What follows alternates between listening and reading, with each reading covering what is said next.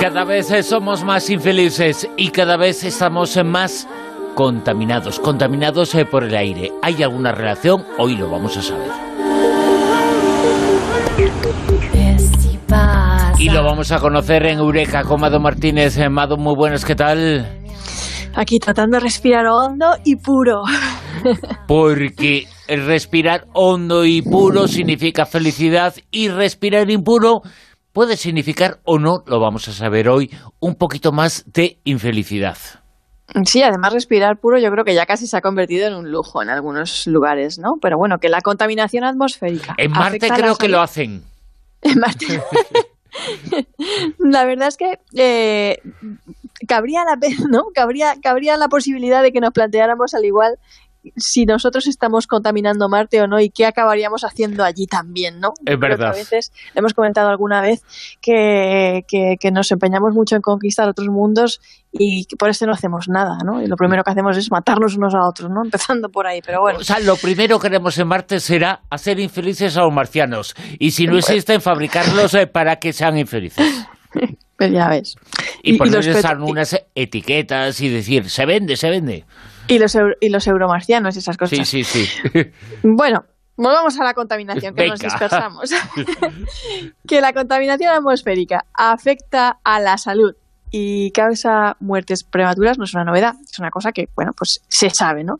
Es un problema de las grandes urbes y en algunos lugares del mundo es tan bestia que la ciudad está ahí como cubierta por una bruma constante que no es otra cosa que una nube de contaminación, o sea, así, así de bestia es la cosa. Y ahora acaba de salir un estudio que advierte que la contaminación del aire en las ciudades también reduce o podría estar reduciendo, podría ser causa de la reducción de niveles de felicidad en los habitantes de esas ciudades y que puede también afectar a la toma de decisiones. Y lo han hecho en el Instituto de Tecnología de Massachusetts y lo han publicado en la revista Nature Human Behavior este pasado 21 de enero, o sea, esta semana mismo ha salido este estudio. Y lo han llevado a cabo en China, donde la contaminación cuesta así como muchísimos miles de euros y provoca 1,1 millones de muertes prematuras. Lo que los investigadores estos se han planteado, lo que ellos querían saber, ¿no? Era el por qué han hecho ellos este estudio, es por qué un país tan floreciente, ¿no? Económicamente hablando, ¿no? Con un 8% de crecimiento anual, ¿no? Tiene unos niveles de satisfacción de población que no, que no, que no van a la par, ¿no? Con, con, ese aumento económico y con ese crecimiento. ¿Qué está pasando ahí, no? Pues no sería que lo esperado fuera que si el país está en bonanza económica, los habitantes también estuvieran en esa bonanza económica, ¿no? Y ellos dicen que las causas pueden ser muchas, ¿no? Pues eh, un mal transporte público, eh, unos precios de casas y de mobiliarias desorbitados, una preocupación por la seguridad alimentaria, ¿no?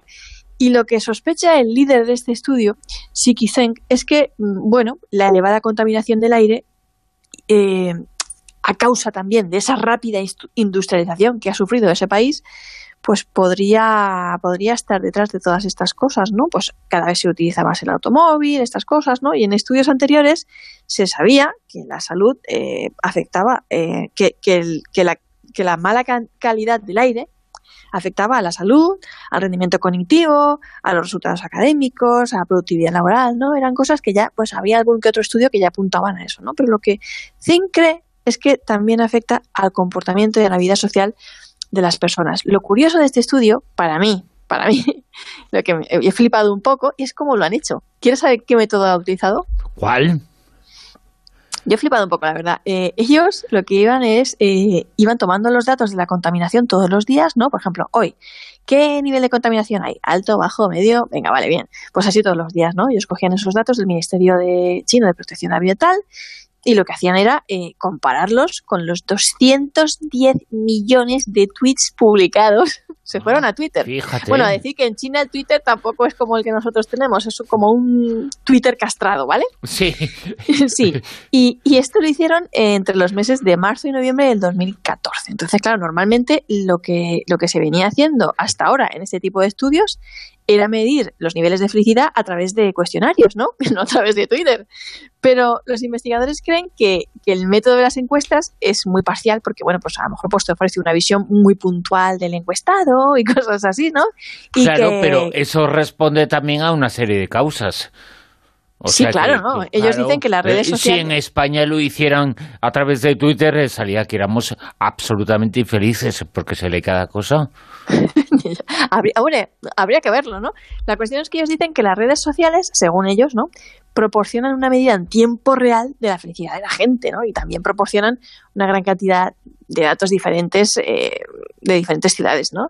La cuestión es que eh, bueno, entonces, ¿cómo analizaron estos 210 millones de tweets estos chinos, ¿no? Esto es, eh, pues claro, porque esto es un trabajo de chinos. Eh, exacto, exacto. y justo es lo que estaba pensando ahora. claro, imagínate. Bueno, pues menos mal que lo hicieron, pues los analizaron con un algoritmo que evaluaba el índice de felicidad de cada uno de 0 a 100. Y luego eh, lo relacionaron con los niveles de contaminación del aire. ¿Qué resultados obtuvieron? Bueno, pues que cuanto mayor era la contaminación del aire, menores eran los niveles de felicidad, pero además de una forma significativa. Que cuanto mayor era la contaminación del aire, más propensos eran los ciudadanos a tener comportamientos impulsivos y arriesgados y, en fin, tomar malas decisiones también. El, líder de este estudio decía que posiblemente como resultado de la depresión y ansiedad ¿no? a, corto plazo ¿no? que, que, sufren estas personas. Y también tiene un coste emocional, claro, porque gente infeliz, decisiones irracionales y, bueno, ahí está, ¿no? Y también se dieron cuenta de que afectaba más a las mujeres que a los hombres eh, esta, esta relación, ¿no? Zeng dice que seguirán estudiando, que pide a los políticos que tomen medidas, por favor, para mejorar la calidad del aire y, bueno, eh, lo que pasa que poca cosa podemos hacer para, para huir de la contaminación. Incluso Zen eh, y los autores de este estudio lo dicen, ¿no? ¿Qué se puede hacer para huir de la contaminación, no? Si no hay, si no hay otras medidas, ¿no? Desde, desde, desde el gobierno para, para mejorar la calidad del aire.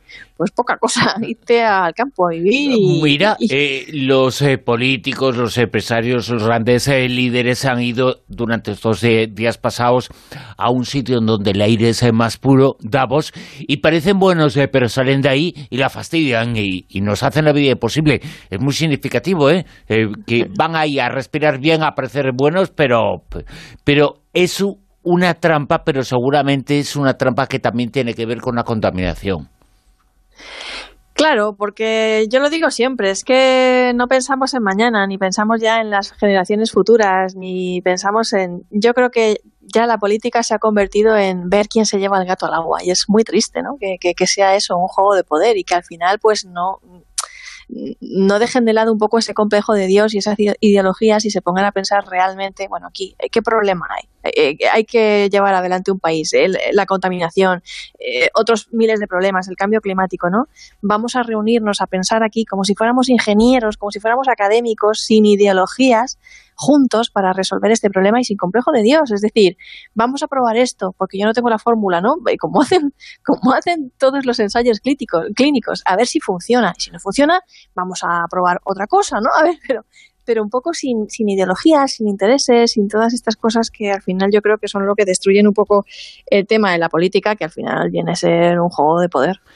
Fíjate que es curioso que la contaminación no deja de ser eh, fruto de un nivel de desarrollo, nivel entre comillas, una forma de desarrollo basado en el dinero, basado en el consumo, y eso se demuestra que genera infelicidad. Mm, esa es para pensárselo, ¿eh? Sí, de hecho, pues ah, sabemos que hay muchísimas grandes potencias en el mundo que también son las grandes potencias en el mundo en lo que al consumo de ansiolíticos y antidepresivos se refiere y bueno, yo hace poco estuve viendo unas estadísticas y, unos reportajes eh, en relación a este tema de Estados Unidos, que era como, bueno, ¿por qué un país como Estados Unidos tiene a tanta gente infeliz? No, no se supone que, es un país tan alucinante, el sueño americano, todas estas cosas y tal.